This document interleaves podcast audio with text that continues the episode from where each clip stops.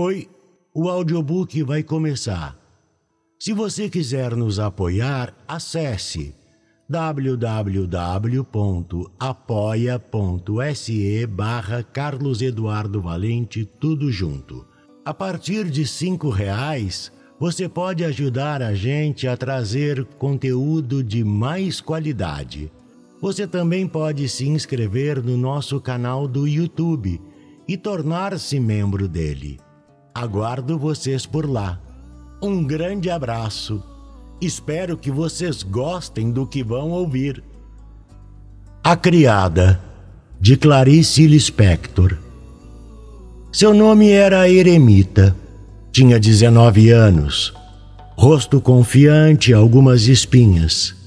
Onde estava a sua beleza? Havia beleza nesse corpo que não era feio nem bonito Nesse rosto, onde uma doçura ansiosa de doçuras maiores era o sinal da vida. Beleza, não sei.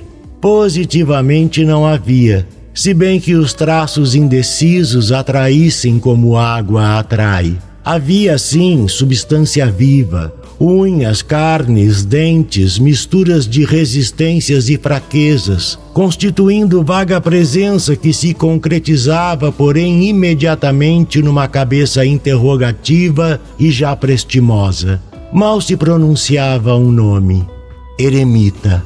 Os olhos castanhos eram intraduzíveis, sem correspondência com o conjunto do rosto tão independentes como se fossem plantados na carne de um braço e de lá nos olhassem, abertos, úmidos.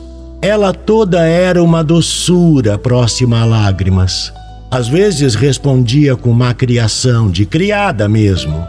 Desde pequena por assim, explicou, sem que isso viesse de seu caráter, pois não havia no seu espírito nenhum endurecimento, nenhuma lei perceptível eu tive medo, dizia com naturalidade. Me deu uma fome, dizia. E era sempre incontestável o que dizia.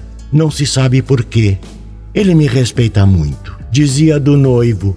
E apesar da expressão emprestada e convencional, a pessoa que ouvia entrava num mundo delicado de bichos e aves, onde todos se respeitam.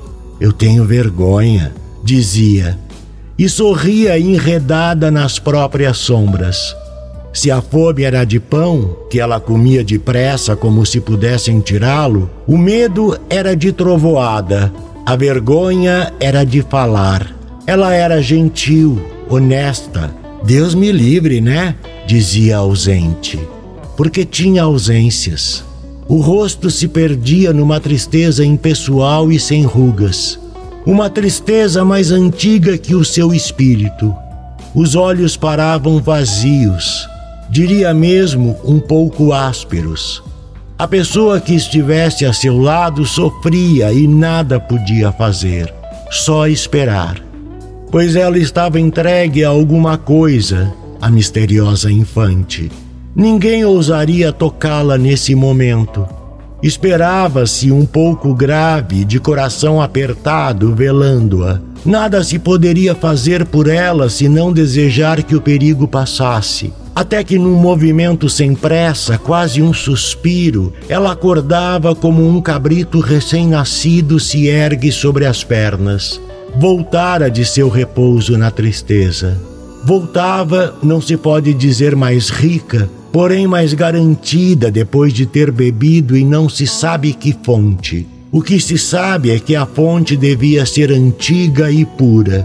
Sim, havia profundeza nela, mas ninguém encontraria nada se descesse nas suas profundezas, senão a própria profundeza, como na escuridão se acha a escuridão. É possível que, se alguém prosseguisse mais, encontrasse depois de andar léguas nas trevas um indício de caminho, guiado talvez por um bater de asas por algum rastro de bicho. E, de repente, a floresta. Ah, então devia ser este o seu mistério.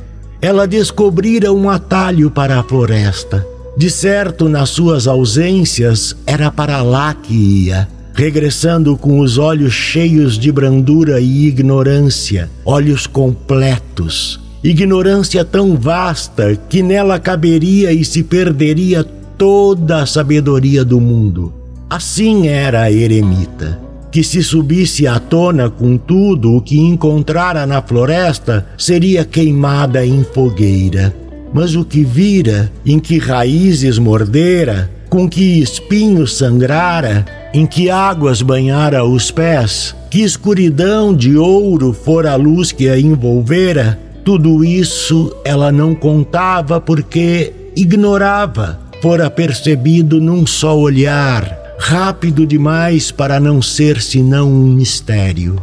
Assim, quando emergia, era uma criada, a quem chamavam constantemente da escuridão de seu atalho para funções menores, para lavar roupa, enxugar o chão, servir a uns e outros. Mas serviria mesmo?